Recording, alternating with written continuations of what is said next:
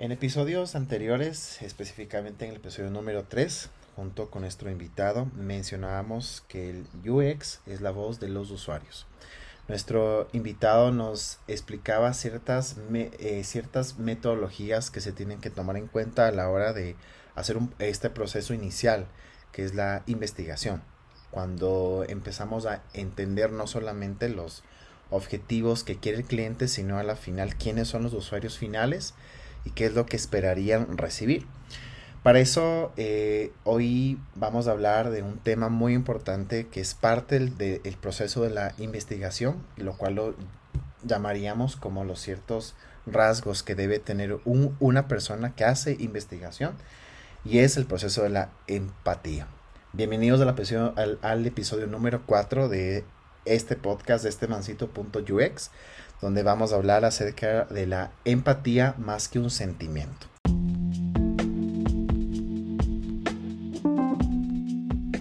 Y para este episodio, pues he invitado a alguien quien la conozco hace mucho tiempo y sé que ha estado involucrada mucho en el proceso del el entendimiento del ser humano como tal. Ella es psicóloga clínica, tiene mucha experiencia en este proceso y pues quiero dar la bienvenida a Gabriela León, quien nos va a acompañar en esta tarde. Gaby, muchas gracias por aceptar esta invitación. Bienvenida a este espacio. Hola José, y pues igual buenas tardes, buenas noches, buenos días a quienes nos escuchen en las diferentes, en las diferentes estaciones, no mentira. José, pues muy, muy contenta de poder compartir contigo en esta tarde. Gracias por la invitación. En realidad, pues yo eh, soy también fiel seguidora de tus podcasts y te felicito también por esta, por esta nueva etapa en la que en realidad nos enriqueces bastante con esta información, que es muy importante y más que todo ahora que en, esta nueva, eh, adaptarnos a esta nueva normalidad incluye e involucra eh, muchos de los procesos que tú nos estás compartiendo a través de todo esto. Así que bueno, si es que puedo aportar un poco con lo que tú ya en la introducción que decías, el tema de hoy creo que está buenísimo, está súper interesante y pues veamos, veamos qué podemos conversar de esto, José. Chéverísimo, Gaby, justamente lo que tú dices es eso, o sea, el seguir en, eh, digamos que seguir así como sumando lo que ya vamos eh, hablando. Entonces, eh, como tú decías, eh, el tema es súper importante porque se ha usado o se ha mencionado en muchas ocasiones, en muchas empresas, en muchos de este proceso y sobre todo ahora que no solamente hablando acerca de cuando eh, se habla acerca de los emprendimientos, del hecho de que tú debes de entender a tus, a tus usuarios, a, tu, a las personas a, a las que vas, sino ahora el tema de entender cómo este proceso de la pandemia nos ha hecho un poquito más sensibles, ¿no? O sea, el hecho de entender que cada uno de nosotros tiene una realidad diferente y que obviamente, bueno, ahora ya estamos, digamos, en, el, en la etapa de después de la cuarentena, digamos que, bueno, hasta ahora no sabemos cuánto va a durar esto, pero cierto que sí, el año 2020 nos llevó un poquito a a pensar no solamente cómo nos sentimos nosotros, sino cómo nos sentimos o cómo se sienten las personas que están alrededor de nosotros. Y eso es un poquito lo que define y entendemos que es la empatía. Entonces, eh, yo quisiera empezar un poco eh, en orden, digamos, para poderlo entender. ¿Qué significa la empatía? Desde el lado, como mencionaba al inicio, eh, tú como este profesional o eh, digamos que este perfil que eh, ya busca entender al ser humano desde su esencia y su raíz, que me parece espectacular y que para el UX es muy importante, es el entender qué significa la empatía desde el lado de la psicología, que como digo es la base fundamental del UX y que nos va a permitir posiblemente confirmar lo que ya sabíamos. O segundo, eh, digamos como que este, sumarle otros, otro tipo de conceptos que nos pueden hacer, digamos que este, ampliar mucho más este tema. Entonces, quisiera escucharte desde tu lado qué significa la empatía. Claro, José, y pues como hablábamos contigo anteriormente, creo que el, el nombre del podcast eh, dice también mucho y da mucho para poder entender y hablar, porque la palabra empatía es, está de moda ahora, ¿no?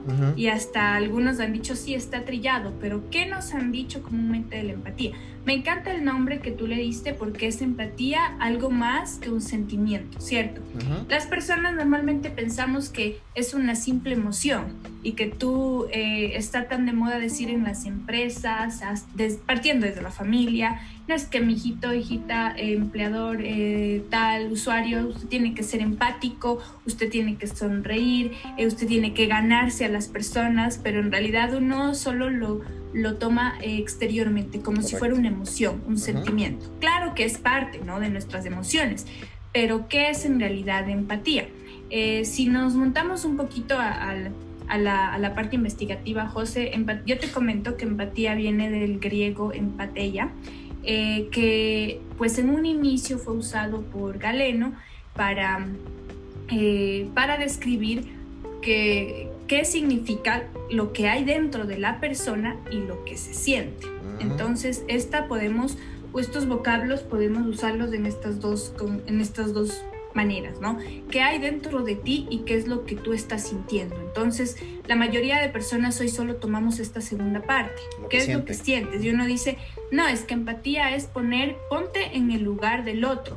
Es cierto que primeramente es una desarrollar una capacidad del ponerme en el lugar del otro. No es simplemente pensar, eh, bueno, José está triste, uy, ¿cómo seré yo eh, cuando si estuviera pasando esto? Imaginármelo y bueno, según eso, pues darle mi, contención emocional. No es así. En realidad, eh, primero, como te digo, esto debe ser una habilidad, una capacidad de tratar de ponerme en los zapatos del otro y va mucho más allá que es el entender, que es el comprender la vida emocional de la otra persona, casi en toda su complejidad. Entonces, cuando yo ya hablo de entendimiento, eh, no solo estoy, estoy pensando, estoy dejando un pensamiento suelto de, ah, ¿cómo será si me siento así? No, no, sino qué puedo hacer yo desde mi posición como Gabriela, entendiendo la posición emocional de José, entendiendo la complejidad y la vida emocional de la otra persona. Entonces, cuando un poquito desmenuzo esto, voy entendiendo primero que cada persona tiene su complejidad emocional. O sea, no todos somos iguales. Totalmente. Claro, todos somos, todos somos diferentes, ¿no? Entonces, lo que a José le puede enojar, a María, a Juanita, no le puede enojar y puede pasar por desapercibido. Lo que a Gabriela le puede poner triste, a José puede ser completamente natural y puede tomarlo hasta como algo pasajero. Entonces, todos en la vida percibimos nuestras situaciones de diferente manera. Y yo tengo que partir para poder definir empatía, tengo que apropiarme de la palabra entender, José. Entonces creo que cuando yo me apropio de esta palabra, a mí me, había un tema que, que, yo lo he hablado mucho en el año anterior, que era tú escuchas para, para entender o para responder. Entonces mm. esto creó mucho, mucha controversia porque muchas de las personas decían, sí es cierto, yo en realidad escucho lo que me dicen únicamente para dar respuestas y a veces son impulsivas, la mayoría de veces por impulso, porque el ser humano somos así, estamos guiados para actuar por impulsos, pero cuando yo en realidad desarrollo la capacidad de entender al otro, entonces de la mano va a ir desarrollándose empatía. Y creo que por ahí podemos empezar definiendo, dando la definición de esta palabra, José. Claro, y mira lo que tú justo dices, bueno, estaba haciendo un poco de anotaciones para poder, eh, eh, digamos que, en, digamos como que este, unir todas estas definiciones que nos acabas de mencionar, que me parecen espectaculares y creo que nos va, no, o sea, nos va a aportar mucho porque si hay algo que tú mencionas es muy cierto que a veces nos quedamos con el sentimiento, o sea, como tú dices, es una frase muy usada y dentro del mundo del, de cuando hablamos de la experiencia de los usuarios, a veces usamos esta palabra de que uno tiene que ponerse en los zapatos de las personas o en el zapato de los usuarios.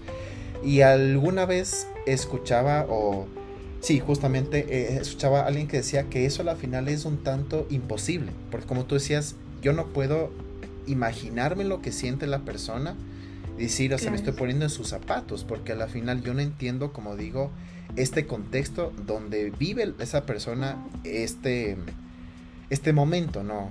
digamos como que este, de cómo se siente, se siente triste, se siente alegre, se siente motivada, si se siente tal vez en conflicto o lo que sea. Y ahí viene un punto, como tú mencionabas, el entender qué pasa dentro de esa persona. Y ahí va mucho sobre este sesgo que a veces uno tiene cuando uno eh, emite un cierto juicio a alguien. Por ejemplo, tú dices de esta persona está un poco triste porque, qué sé yo, tuvo un problema en su trabajo. Decimos, no, es que el jefe es muy malo y a la final él así se siente mal. Pero puede ser que esa sea tal vez uno de los factores, ¿no? Pero de cierta manera existe algo más dentro de la persona que seguramente cuando ya entendemos el contexto, posiblemente lo que le dijo el jefe a la final no es, no es algo malo, sino que la forma de recibir de la persona, como ella, digamos que tiene en su interior, es lo que detona este, este sentimiento. Podemos decir que la persona es un poco más sensible cuando recibe una crítica, digamos, o sea, una crítica sobre lo que está haciendo. Pienso ah, yo. Y, y, José, no creo que, y claro, o sea, y la idea no es que las personas piensen que ah, ahora todos los que tengo cerca trabajando conmigo, mi familia, voy a tener que tratar de descubrir cuál es la raíz del problema para poder entenderlo. No es así, porque en realidad habrán algunas personas que en realidad quieran contarte todo, ¿no? Y abrirte eh, su, su pasado, su presente, pero habrán otras que no y uno tiene que aprender a respetar. Pero en ese presente que tú estás viviendo con la persona, con tu amigo, con tu familiar, con el contexto en el que estás, entonces ahí es donde tú debes aprender a, descubrir y a entender qué es lo que está pasando. Si no necesariamente tengo que ir abriendo cosas de la persona que tal vez ella no quiera contar. Y muchas de las veces caemos en lo que tú mencionabas al inicio, en etiquetar, en juzgar. Claro, este es así, eh, tal vez viene de, de tal situación, tiene este problema, así dejémoslo. No, no caigamos tampoco en esto. O sea, la, la idea de entender la empatía es de aprender a desarrollar esa capacidad suficiente para poder diferenciar los estados afectivos de las demás personas, de los que te rodean. Y a través de eso poder desarrollar esa habilidad para tomar esa perspectiva también de la persona, tanto cognitiva como afectiva, porque acuérdate que quedamos que esto no es solo un sentimiento, esto no es solo el sentir, la emoción del momento, sino también implica tus procesos, los procesos cognitivos y para poder eh, entender a la persona y por qué está expresando eso a través de su estado emocional. Como tú dijiste, eh, engloba muchas otras situaciones que también afectan eh, a, nuestras, a nuestras psiquis. Entonces, por eso yo lo expreso así. Tal vez soy duro o dura contigo, soy fría, soy hostil, pero ¿por qué? Porque pasó algo y, en mi esfera cognitiva, en mi mapa mental, está esa, ese concepto de vida, de desarrollo, de, de así tengo que desenvolverme con los demás, pero por situaciones que pasaron. José estaba el otro día leyendo algo muy importante donde mencionaba que una hay que aprender a entender, para poder entender a las personas, hay que aprender a discernir dos aspectos, el uno que es la esencia y el otro la actitud. Me pareció buenísimo. Una cosa es cómo tú viniste al mundo, cuál es la esencia tuya, que seas eh, cálido, tierno, amable, eh, cómo tú fuiste desde pequeño. Y otra es la actitud, las diferentes actitudes que tú has tomado a lo largo de la vida, pero por situaciones que te han venido ocurriendo. Entonces las personas tal vez nos volvemos cada que nos desarrollamos y vamos evolucionando, nos convertimos en seres más eh, vulnerables, ¿no? ¿Y por qué? Porque tomamos, eh, aprendemos a poner esas, esos escudos y esas, eh, esas capas en nosotros ajá, para, para que no nos hagan daño. Entonces, cada vez, mientras más vamos creciendo, vamos siendo, volviéndonos más vulnerables ante las, ante las personas, ante las situaciones y vamos optando y tomando actitudes frente a ellos. Entonces nos volvemos y uno dice, yo no era así, esta, o mi compañera de trabajo no era así hace dos años, ¿qué le habrá pasado? Entonces, eh, para poder entender a la persona, separa estos dos, estos dos aspectos, esencia y actitud. Entonces, ¿en qué se trabaja para poder ser empático? En la esencia de la persona. En la esencia, si yo puedo lograr empatía tomando de este lado de la esencia, pero entendiendo su comportamiento, su acción que me está mostrando a través de sus actitudes. Eso es lo importante para desarrollar empatía.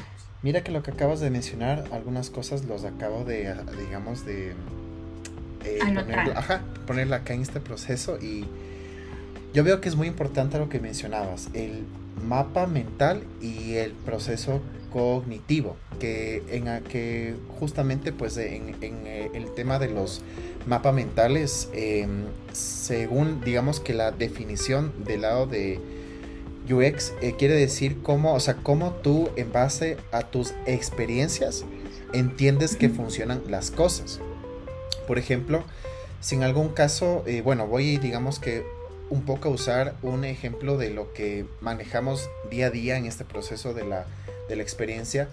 Eh, cuando una persona, digamos, en tiempos de pandemia, por ejemplo, yo lo mm, así menciono del lado de mi mamá, por ejemplo, ahorita mencionándolo, ella tuvo que eh, buscar la manera de entender cómo era hacer una transferencia bancaria desde la casa. Ella nunca había hecho eso, nunca había hecho en su vida. Decía, pero ¿qué es una banca así digital? ¿Qué es del banco? Al final yo le tuve que enseñar, decirle. Y yo recuerdo que las primeras veces ella, ella hacía las, digamos, de, eh, digamos que el paso o, o, las acciones para, digamos, que llegar a un cierto fin. Puede ser un pago de un servicio o el pago a alguien, digamos, específico que ella tenía que hacer. Entonces, para ella, eh, no, o sea, uno, digamos, como ya así persona que es un poquito más de, eh, puedo decirlo, millennial, ¿no? A la final, que ya creo que estamos mucho más habituados al mundo, eh, digamos, de digital. Era para mí un poco más fácil el hecho de que yo le pueda explicar cómo funcionan así las cosas, pero en su mapa así mental ya se quedó esta experiencia de que, ah, digamos que al inicio fue muy difícil y a la final ella decía, no, es que esta experiencia de hacer una, una, una transacción, yo siento miedo de ya pagar de más a alguien. Entonces decía, y como yo te digo, es en base a lo que tú empiezas a tener como experiencia. Que me parece espectacular lo que mencionas. Una cosa es la esencia de la persona y otra cosa es la actitud. Y aquí podemos esto eh, unirlo de esta manera si una persona empezó, digamos que en su, en su esencia, ¿no es cierto?, en su origen, que yo lo veo así, que el tema del origen empezó a tener este, esta vivencia de un poco inestabilidad desde que fue niño, por ejemplo, su actitud va a ser insegura, por ejemplo, que no va a poder tomar una, digamos, una decisión rápida. Y esto involucra aún también cuando los usuarios tienen interacción con los servicios o con los productos. Y ahí es lo que decimos, al final no es que está mal hecho el producto, sino que tal vez no estamos entendiendo esta esencia de las personas y por qué actúan porque actúan así. Entonces, como tú mencionabas, que me parece espectacular, también es esto, o sea, el hecho de entender que somos el resultado de las experiencias que hemos vivido que nos hacen actuar como actuamos. Y ahí es del lado de la empatía, o sea, entender cuál es el origen tuyo como persona, qué has vivido y por qué ahora eres de esta manera, como tú mencionabas. O sea, si alguien ya este le conocemos que hace dos años era súper alegre, súper eh, abierta en, sus, en su forma de expresar, ahora es un poquito más retraída, por decirlo así, y decimos, creo que le pasó algo. Y ahí entendemos como que, como que nos choca el que él era así y ahora es así. Y es lo que te mencionas, la esencia y la actitud. Exacto. Porque tal vez pasaron ciertas cosas en este tiempo, en esos dos años, que pues uno no sabe. Tenía un profesor que decía, nadie actúa de loco, así que tengan eso, eso en cuenta. Todo tiene su raíz, todo, tiene, su, raíz. ¿Sabes para yo tomar y adquirir esas actitudes. ¿Sabes que yo veo esto valioso cuando hablamos del proceso de la investigación cuando, bueno, en, digamos que en el, lado de la, de la experiencia del, del usuario, eh, siempre en el proceso de la investigación, lo que tú mencionas es que, eh, digamos que este, todo tiene una razón, todo tiene un origen, todo tiene un motivo de ser. Entonces, por ahí yo veo bastante positivo el hecho de comprender cuál es el significado real de la empatía para el proceso de la, de la investigación que como mencionábamos a veces se puede llegar a tener un sesgo y lo que resulta al final es que tu, eh, tu resultado digamos que te valga la redundancia de la investigación puede ser equivocado porque fue en base a tu sesgo y no lo que la persona en verdad está viviendo y tú no entendiste por qué es así. Pues no, es que la persona es como que no puede utilizar este producto o como que la persona es muy, muy impulsiva. Y dices, no, es que la persona va a necesitar esto. dices, no, a la final es porque hay algo más que está pasando. Y sabes que me gusta mucho porque yo creo que hay ciertos rasgos que deberíamos entender para ser más empáticos. O sea, y es lo que tú mencionabas. Hay, hay este proceso de es una, es una forma o es una capacidad que debemos tener. Que seguramente no lo vamos a encontrar en un día, no será en un mes, sino es algo constante cada vez que seamos un poco más sensibles a decir, mm, como una vez yo leía, es cuando el, en, digamos que en el lado del UX y de la investigación, es que tú hagas a un lado tus sentimientos como persona tú y empieces a meterte en lo que, o sea, en lo que vive esa persona. Porque al final va a ser como que tú te vacías de, o sea, de, de, tu percepción personal y, y, empiezas a llenarte un poquito de la información que tienes en la persona. Entonces, Exactamente. Aquí, si hablamos de la capacidad, debe haber un proceso para lograr ser empáticos. que no es, como te digo, que no es solamente sentir pena por alguien, sino cuál, digamos que desde el lado de la psicología y tu experiencia, cuál es la, cuál, cuál es el factor más importante para tener esta capacidad. Bueno, en realidad a eso iba, ¿no?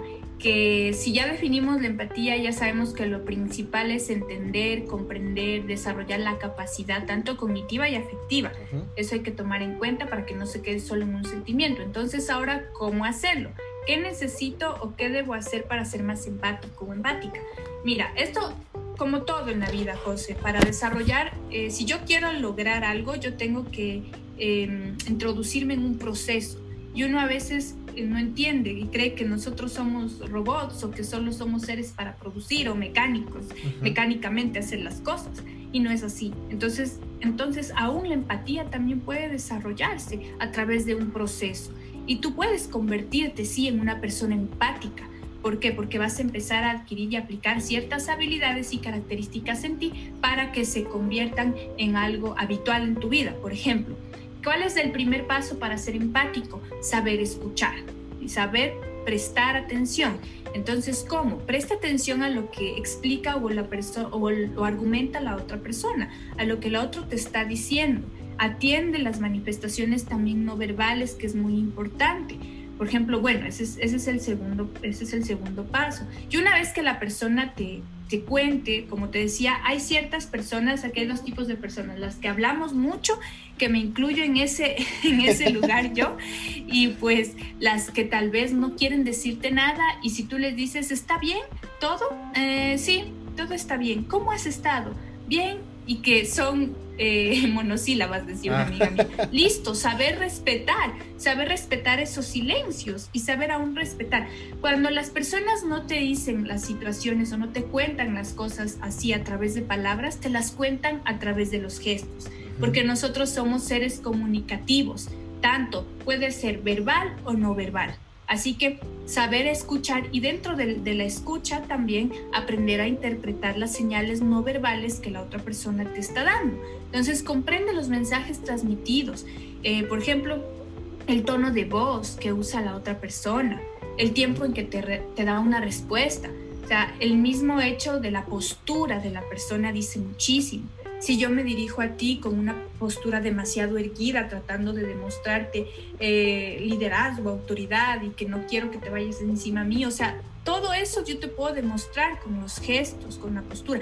Y como pues también entiendo un poquito eso, pues ahora las, la, la, ciencia, hay muchos artículos en el Internet, podemos, de buenas fuentes, obvio, eh, podemos aprender cómo entender un poco el lenguaje no verbal Ahora, aquí tengo que hacer énfasis en que no es que nosotros solo vamos a aprender a interpretar las señales. Ah, me está mirando así es porque está enojado. No, no, porque a veces tendemos a, a, irnos más allá.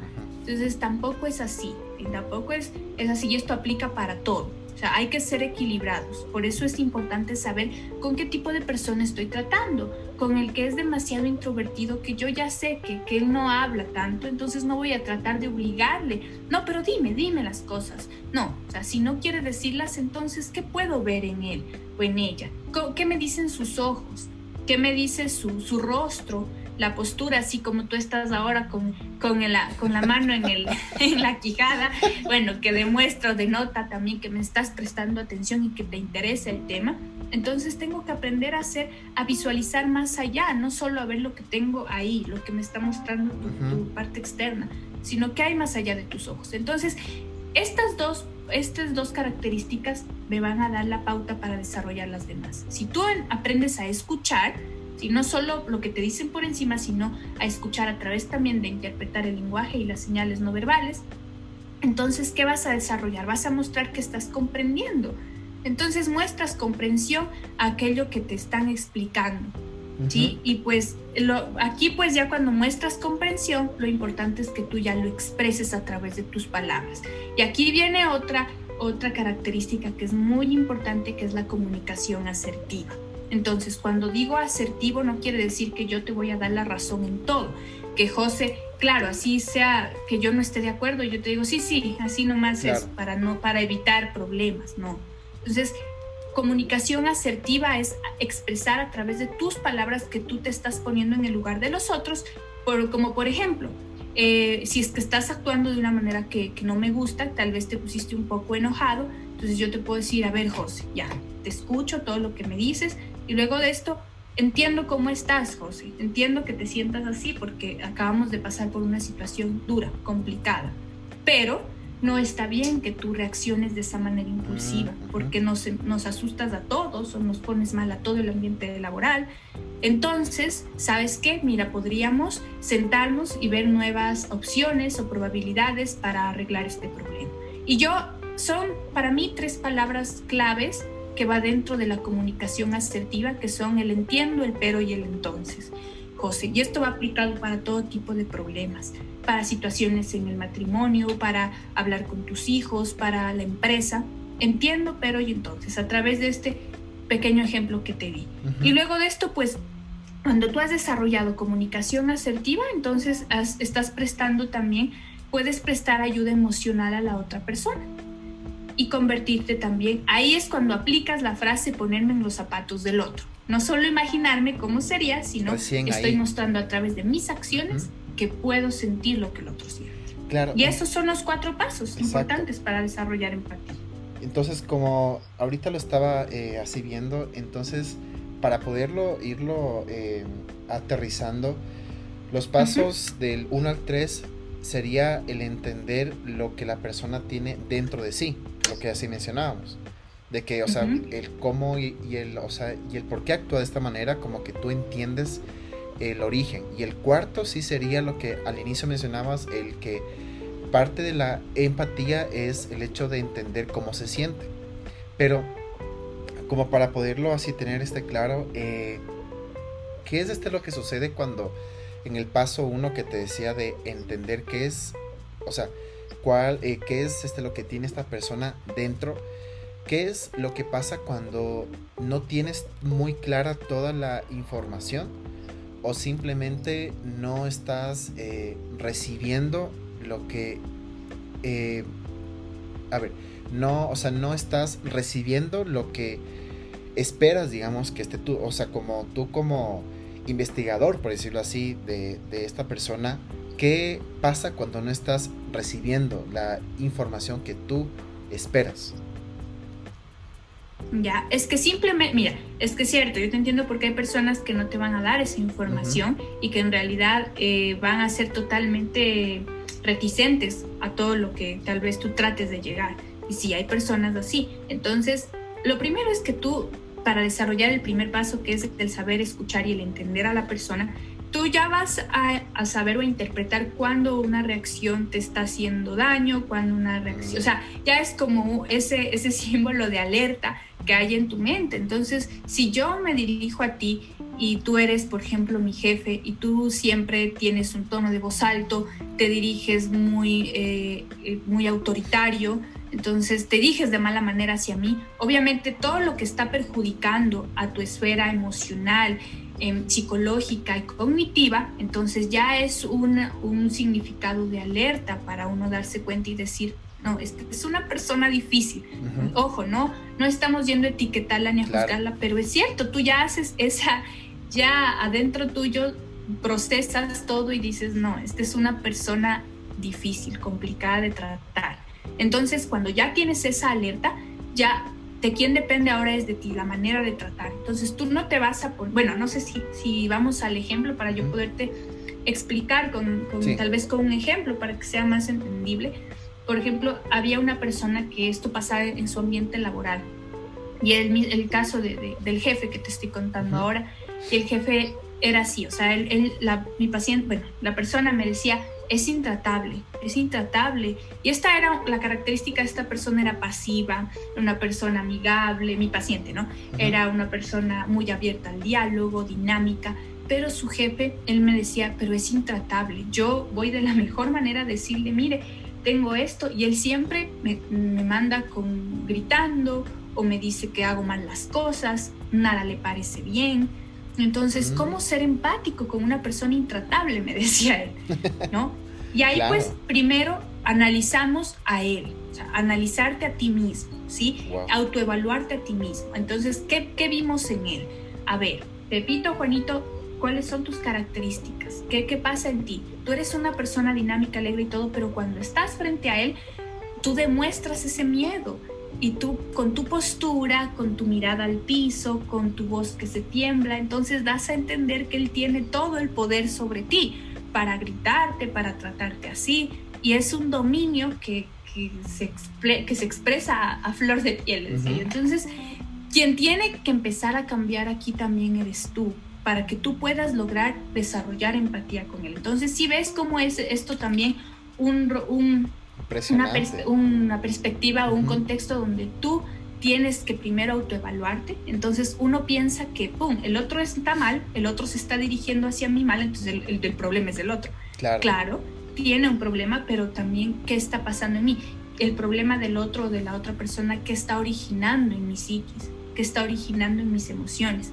Y a esta persona le, le hacían que él actúe y se ponga en esa posición y opte por una posición de bueno, de, de, esclavo, decía él, ¿no? Él decía, claro, es que yo soy como un esclavo. Te digo, pero porque tú estás adoptando esa posición. Entonces, ¿cómo ser empático? Primero vamos a trabajar contigo, vamos a autoevaluarnos. Entonces hicimos una lista de sus características, de cómo es él, del miedo que le produce, porque él solo era así con el jefe. Entonces comenzamos a trabajar en su lenguaje no verbal, en su expresión no verbal, en sus posturas. Entonces, cuando te vayas a sentar frente a tu jefe y a dirigirte, usa un tono de voz cálido el que tienes. Tampoco te vas a poner a su nivel. Si él te alza la voz, no tienes por qué también ponerte a nivel. Una persona irascible busca a otro irascible y es como un ring de pelea. Entonces un irascible siempre va a buscar lograr en ti sacarte la piedra, como dicen en otro lado, y, sacar lo malo de ti. Entonces empezamos a trabajar en eso, en que él eh, trabaje en su postura, en su tono de voz, dirígete con un tono de voz firme, mire, jefe o tal persona, vengo a presentarle esto, vengo a traer esto. Entonces, si es que tú ya demuestras seguridad en ti, nadie va a tener por qué irse en contra tuyo. Entonces, mira que hicimos un proceso así y pues eh, ahora, hoy en día, ya han pasado como dos años y tiene una muy buena relación con su jefe. Porque, ¿Por qué? Porque hicimos que el jefe eh, vea en él las características de esa persona empática y que él le enseñe a su jefe a través de su comportamiento. Entonces, cuando llegaba a, la empresa, todos tenían miedo de saludarle empáticamente al jefe, pero él empezó a ser tranquilo, a decir, buenos días, ¿cómo está? Buenos días, buen fin de semana, ¿qué tal su fin de semana? Entonces él mm. comenzó a desarrollar esto y, la primera vez tuvo mucho miedo, porque era como que el jefe me va a decir, ¿y este qué le pasa? Confianzudo. Pero no, o sea, empezamos con las características del jefe, cómo es la persona, su personalidad, entonces empezamos a desarrollar así. Y ahora el jefe, cuando antes ya no alza la voz y ya no alza la voz ni con él ni con los demás, porque él ha tenido que ponerse firme en algunas situaciones y decirle, sí, mire, no me alce la voz, porque hubo, hubo un caso en donde tuvimos que trabajar así. Yo le dije, diríjase a él, usted está en todo su derecho como persona.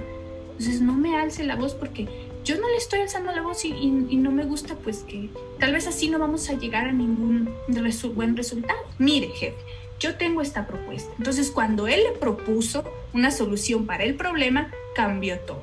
Totalmente. Y ahí, ahí tuvimos resultados. Ajá, entonces así puedes desarrollar simpatía con una persona difícil. Mira que me parece espectacular lo que acabas de mencionar acerca del resultado, que como digo, a través de la empatía se pudo encontrar el origen, digamos, de este conflicto, de este problema, sí, que a la final también es el entender eh, los factores externos, ¿no? O sea, que es este lo que producen ese tipo de actitud y, y el hecho de, como se dice comúnmente, pues acá, eh, cuando tú le das en, o sea, como, como que llegas al punto y dices, o sea, esto es lo que hay que hacer. Mira cómo ah, ahora existe este resultado positivo. Del, de lo cual este, podemos aprender que muchas veces eh, ya nos quedamos en el tema de solo asumir que ya sabemos cuál es la razón, pero no nos damos el tema, bueno, ahora que ya sabemos la razón, qué es lo que tenemos que hacer para poder mejorar este, este tema.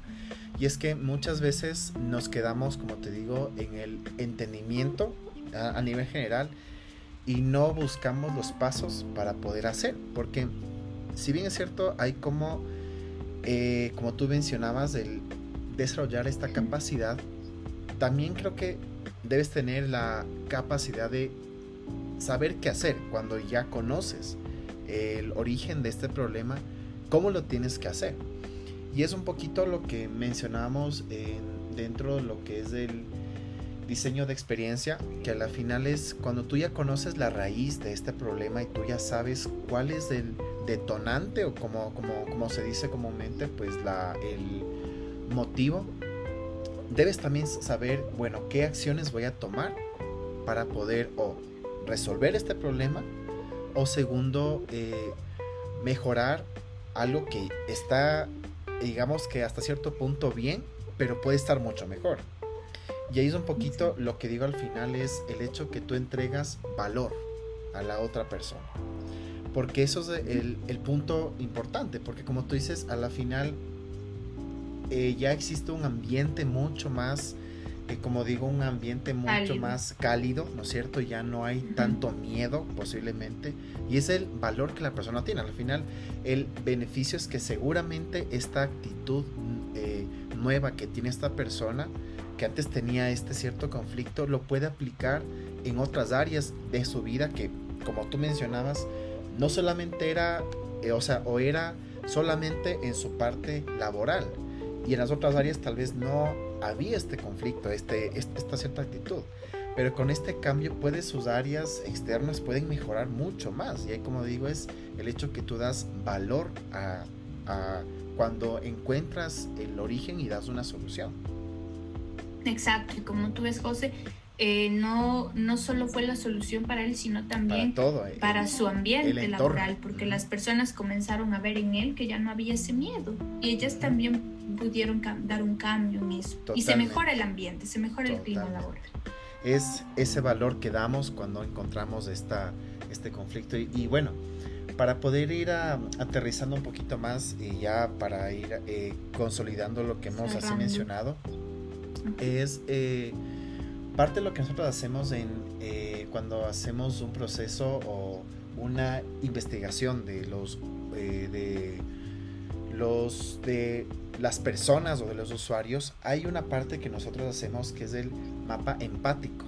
Ya comúnmente se lo, se lo llama también el empathy map que a la final es un poco aterrizar lo que tú mencionabas de el saber escuchar y saber identificar eh, aquel lenguaje que no es verbal. Porque como dices, a veces el silencio te puede dar muchas cosas, te puede decir bastante. Y no es que tú estás haciendo mal tu labor como investigador. A la final es la persona que no puede o no quiere decirte lo que, o sea, lo que está pensando. Entonces, y hay que respetar. Exactamente. ¿Y qué es este proceso del mapa empático?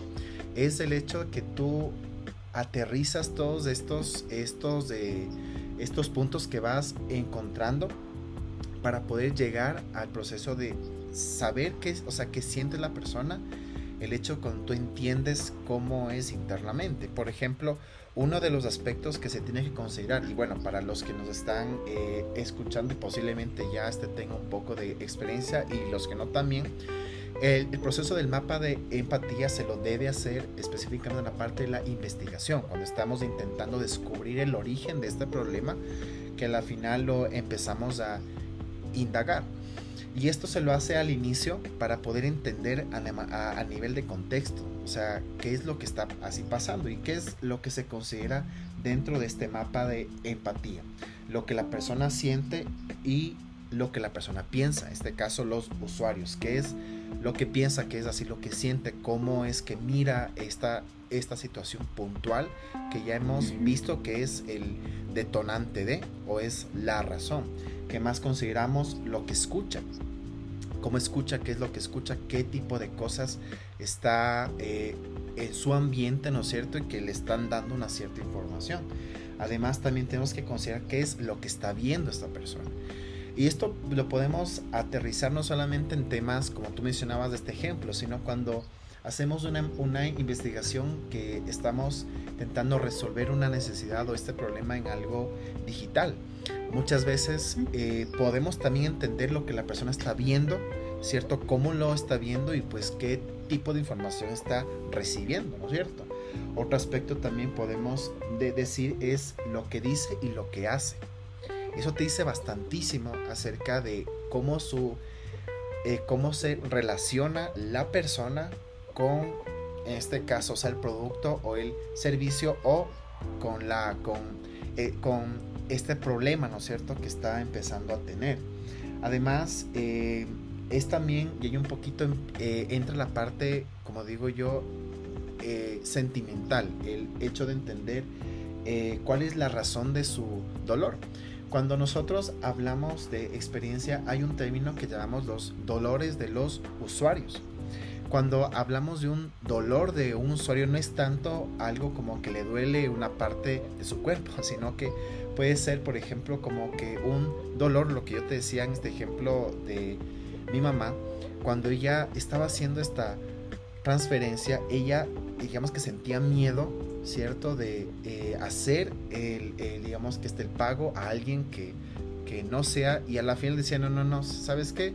Mejor esto hago eh, de manera, digamos que esté presencial, o mejor esto hago el día de mañana y se puede volver una barrera para que ella pueda este, completar las, las, actividades de lo que es prácticamente la banca digital, tú entras y haces una acción. Entonces el dolor puede que esté ella sintiendo inseguridad, los, los, los dolores de los usuarios.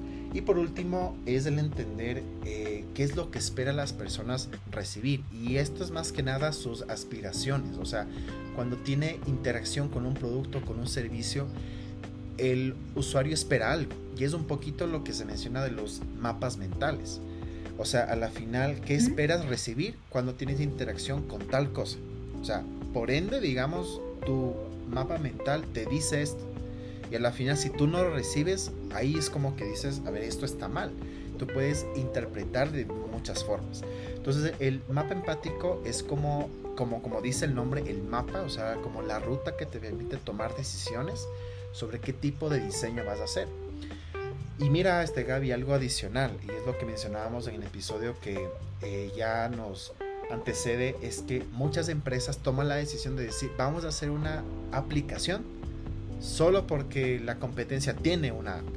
Pero cuando empiezas a diseñar la aplicación, lo haces por esa razón, pero no miras este mapa empático. Y es por eso que muchas eh, aplicaciones, muchos este, productos de muchas empresas fracasan. Porque no llegan al punto de entender qué necesitan las personas. Como te decía, la parte cualitativa, o sea, el comportamiento. Es muy importante. No veo la necesidad. No ves la necesidad de las personas. Y como, como tú dices, puedes llegar a tener un sesgo y hay empresas que han quedado en, en bancarrota porque han invertido gran cantidad de dinero y tiempo en algo que no les va a resultar, porque no es la verdad lo que la gente necesita. Y mira que la psicología es tan útil, porque hasta para los negocios sirve, o sea, el tema para todo, literalmente. Ah, y, ahora que estamos viendo esta, este crecimiento de la experiencia de usuario que es muy útil. Entonces, Gaby, yo quisiera, eh, para finalizar esta parte que me parece espectacular, yo te digo, que, pienso que nos falta el tiempo para seguir hablando porque hay muchas cosas, muchas cosas que podemos hablar, sobre todo dos de este temas que yo este me quedo, o sea, yo, eh, claro, digamos que este quedó con la intriga de poder invitarte en otra, en otra, en otro episodio más para que podamos hablar acerca de los mapas mentales y, las, pues, y las cargas cognitivas, que parte de la experiencia de usuario es mucho, que, o sea, que, o sea, digamos que se habla mucho de eso. Entonces, para finalizar, yo quisiera que nos puedas recomendar, si es posible, algún sitio, algún libro, algún blog, donde donde podamos encontrar más información acerca de lo que mencionábamos sobre la empatía, sobre la capacidad para ser empáticos y a las personas que les interesa mucho este tema del entendimiento de los seres humanos, ¿qué es, lo que nos podría recomendar como parte de los recursos y ya a, nivel personal, qué actitudes deberíamos empezar a trabajar? Bueno, para recomendarles un, eh, un libro el autor, pues, para mí de toda esta parte de la inteligencia emocional, Daniel Goldman, que él es el creador, el padre de esta temática, entonces en él pueden encontrar todo lo referido en cuanto a este tema. Eh, en blog, pues yo soy fiel seguidora de una eh, profesional, ella psiquiatra, que se llama Alejandra Estemateas, es muy buena y pues eh, siempre me apoyo también en sus conocimientos. Y pues obviamente eh, leer también la psicología positiva, que también es, muy bueno, los postulados, lo que plantea eh, las teorías de la psicología positiva también. Y pues eso, ¿no? Para poderlo entender. De ahí, obvio, pues si nos ponemos a hablar acá un poco de literatura, pues también es muy amplio, pero ya leyendo a Daniel Goleman también van a encontrar otros autores dentro de los que menciona él. Y pues em, también que ¿Qué me decías, José, en la segunda parte? Que si podía dar qué. claro, eh, sobre qué recomendación nos puedes dar como para poder empezar a desarrollar a todos aquellos que estamos dentro del mundo de la, de la experiencia del usuario, como te decía, que es parte fundamental para este proceso del entendimiento de necesidades. ¿Qué tipo de recomendaciones nos puede dar? Eh, o sea, para poder ser mucho más eh, o tener esta capacidad de ser mucho más empáticos. Bueno, tratar de desarrollar desde ya las cuatro características principales que hablábamos, la escucha, el, la interpretación del lenguaje no verbal, la comprensión, la comunicación asertiva y por ende todo esto va a dar como resultado que tú se, puedas brindar el apoyo emocional. Pero antes de todo esto, como, como lo dije en el ejemplo, sí es muy importante que la persona siempre se haga esa autoevaluación. Entonces no tendamos en criticar, en juzgar, en etiquetar a la otra persona, por lo contrario, como en el ejemplo que les decía, dejarnos amedrentar por el jefe, por los padres, por el amigo, la amiga, que claro, es una persona difícil, intratable, entonces me quedo callado, no hago nada y pues así será, esta vida me tocó. No, no es así porque hagámonos nuestra autoevaluación y también nosotros podemos ser personas difíciles, ¿no? Difíciles de tratar y entender qué es lo que ha pasado en nosotros, qué es lo que ha pasado en eh, qué nos qué raíces también tenemos nosotros, cuál es nuestro origen. Aprendan a identificar estos dos aspectos de los que yo hablaba, cuál es su esencia y cuáles las cuáles son las actitudes que tú has tomado frente a la vida por las diferentes situaciones que te pasaron. Una cosa es lo que tú eres, la esencia jamás se va a ir, la esencia es tu genética, es con lo que tú vienes para toda la vida, la actitud sí es adquirida. Entonces, la actitud es cambiante también. Y pues si hay cosas que te han marcado en la vida y que no te permiten poder ser empático, empático, desarrollar estabilidad, entonces tratarte primero tú llevar un proceso, si es que en su caso lo requeriría, un apoyo terapéutico, que tampoco es malo, un apoyo psicológico para que te pueda ayudar a entenderte a ti mismo. Entonces estamos hablando de que si yo no me entiendo, José, muy difícil es entenderte a ti. Claro. Que si yo tengo en mi mapa mental todos esos límites y todas estas barreras emocionales, hablamos ahora de, de, un, de una parálisis afectiva que hay en las personas y si lo tengo conmigo mismo no voy a poder desarrollar con los demás. Entonces, todo esto de la empatía, aprender primero a desarrollarla con nosotros. ¿Cómo? A través de tiempo. Claro que esto eso sería otro tema, pero brevemente te puedo decir cómo desarrollar esa empatía conociéndote más, dándote tiempo para escucharte, dándote, eh, otorgando las prioridades y las necesidades de tu vida a ti mismo a través de tiempos de calidad. Si no esperemos a que otros nos hagan felices, tú mismo, si tienes deseos de, de ir a, a tomarte un helado, a comer ese plato favorito que te gusta, no esperes a que los demás eh, te llamen, te busquen, no, anda tú y, y, sé feliz contigo mismo. Entonces, eso sería lo más importante. Sabes que me quedo con una frase que acabas de decir, que la esencia es la genética y la actitud es lo que se construye. Parece espectacular. Y sobre todo lo que decías eh, al final, o sea, debemos ser empáticos con nosotros mismos porque definitivamente no hay nada más importante el hecho de que uno se sienta bien y por ende eso no puede transmitir a los demás y para los que estamos en el proceso de todos los días ir entendiendo a las personas, qué mejor. Eso y pues nada, pues eh, Gaby, muchas gracias en serio por tu aporte, ha sido bastante útil, como te decía tras bastidores, decía que este aporte va a ser espectacular porque gran parte de la experiencia de usuario y mucho de, los, de las definiciones parten de la psicología, eso es muy, es muy cierto. Y nada, pues te doy muchas gracias de verdad y pues me quedo con la, con la tarea pues de invitarte en otra ocasión porque hay mucho material por hablar. claro, José, no, muchas gracias a ti por este espacio donde tú ves que este tema es muy amplio y yo muy gustosa de poderte acompañar en, en, alguna otra ocasión y te felicito por todo lo que estás haciendo. Como te dije, es un aporte, es un valor que das a todas las personas. Chévere, Gaby, muchas gracias y a todos los que nos eh, van a escuchar, los que nos escuchan o los que nos escucharán, pues espero que sea súper útil esta información y pues sobre todo que despierte la, eh, el interés por conocer mucho más, que pues ahí está la esta riqueza, el hecho de, adquirir mucho más conocimiento para poder ser más efectivos. Así que les damos muchas gracias y les esperamos en el siguiente episodio y nos estaremos viendo. Un abrazo a todos. Un abrazo, linda tarde.